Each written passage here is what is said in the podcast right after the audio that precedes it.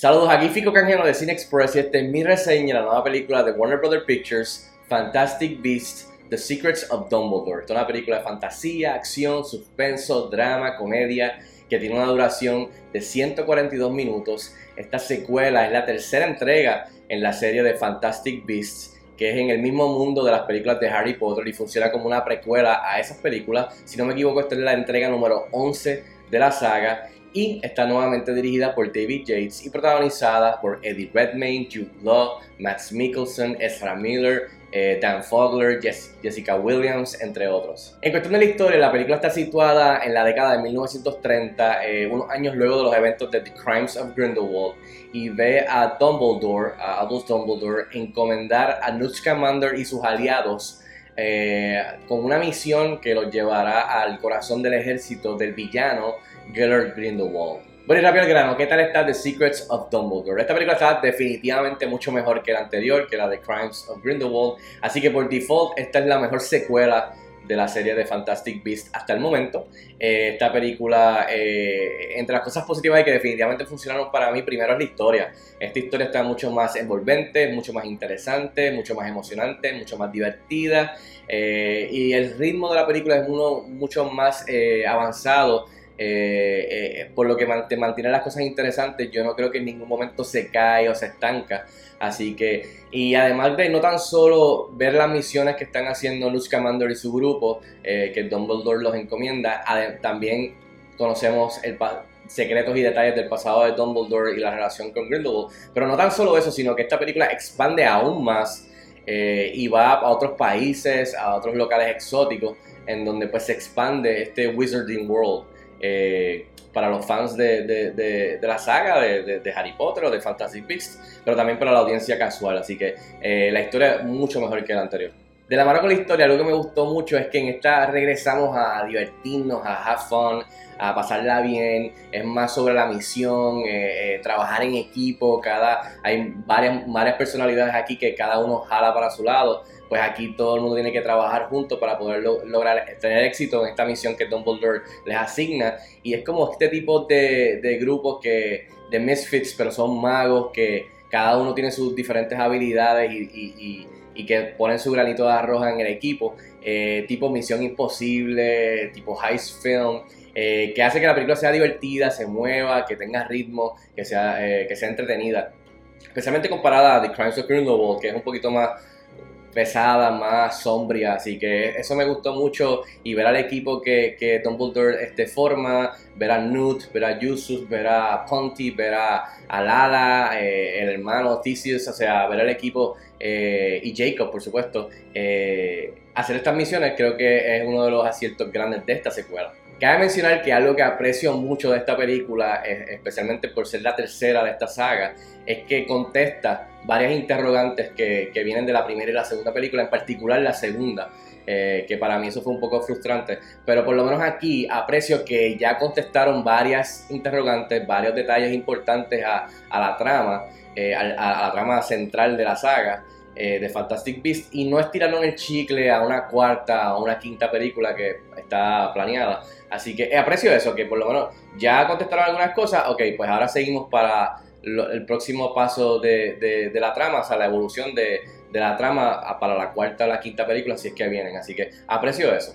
Por supuesto, uno de los aciertos más grandes de la película es Jude Law como Dumbledore y Matt Mikkelsen como Grindelwald que sustituye a Johnny Depp en este papel por eh, varias razones. Así que estos dos actores tienen muy buena química eh, y para mí están perfectos como Dumbledore y Grindelwald y, y, viene de esa química en donde cada vez que ellos estaban compartiendo escena en la pantalla, eh, la película estaba en su mejor momento.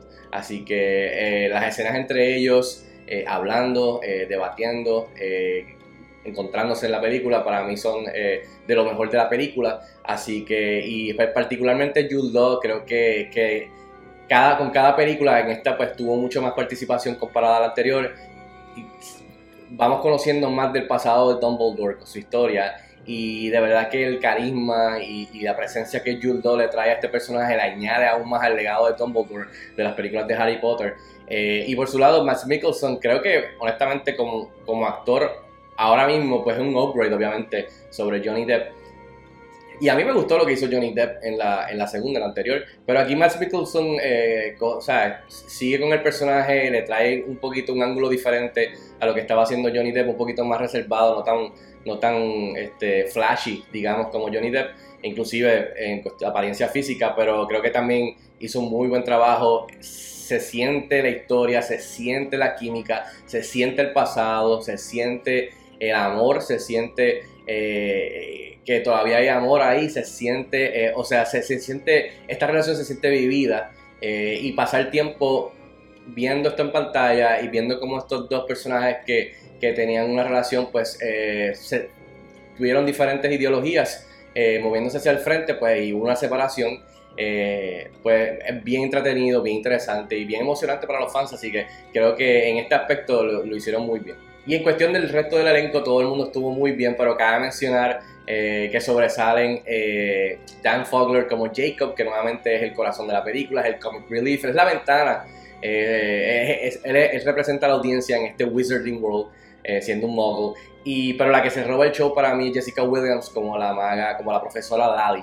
creo que ella es un personaje nuevo, entra aquí y se roba todas sus escenas, no tan solo en cuestión de personalidad y cómo eh, Jessica Williams ejecuta el personaje, sino que también en las escenas de acción este, que están bien chéveres. Y por último, cabe mencionar, por supuesto, los efectos visuales y la acción van de la mano. Los efectos visuales están brutales. De verdad que no tengo ningún tipo de queja. Creo que están muy, muy buenos, especialmente en esas secuencias de acción que, que, están bien divertidas, especialmente esas batallas épicas de, de entre magos. Eh, con magia, eh, con las varitas, así que en particular ahí dos, dos ocasiones muy, o sea, que, que, hay unas secuencias brutales que tienen muchos efectos visuales, eh, involucrando a Dumbledore, involucrando a Grindelwald, involucrando a Credence, así que, y también hay varias secuencias de pelea entre varios magos, múltiples magos, de los buenos y los malos, eh, héroes y villanos, así que los efectos buenísimos, la acción está chévere, hay una, incluso hay unas escenas de acción que están bien cómicas, eh, además de ser emocionante porque es acción, pero también son cómicas. Así que, eh, en verdad, los visuales y la acción están muy buenos. Ahora, del lado negativo de cosas que quizás no funcionaron para mí, Credence. El personaje de Credence para mí es un estorbo en esta película, es más de lo mismo. Ese ritmo llevadero, movido, coquetea con frenar en seco y caerse por completo cada vez que revisitamos a Credence. y honestamente, desde la primera a la segunda película, se lo dejé pasar, pero ya esta tercera película es más de lo mismo, repetición, por lo menos a mí me cansó. Más que le añades cómo está interpretado por Ezra Miller, que honestamente parece zombie Ezra Miller, eh, y de verdad que para mí fue de lo más flojo de la película. En fin, yo le doy 3 estrellas de 5 estrellas a Fantastic Beasts, The Secrets of Dumbledore, que estrena el 14 de abril en cines aquí en Puerto Rico. Así que si tienen la oportunidad de verla cuando salga, déjenme saber si están de acuerdo conmigo. No escriban en los comentarios como de costumbre. Hasta la próxima. Nos vemos en el cine.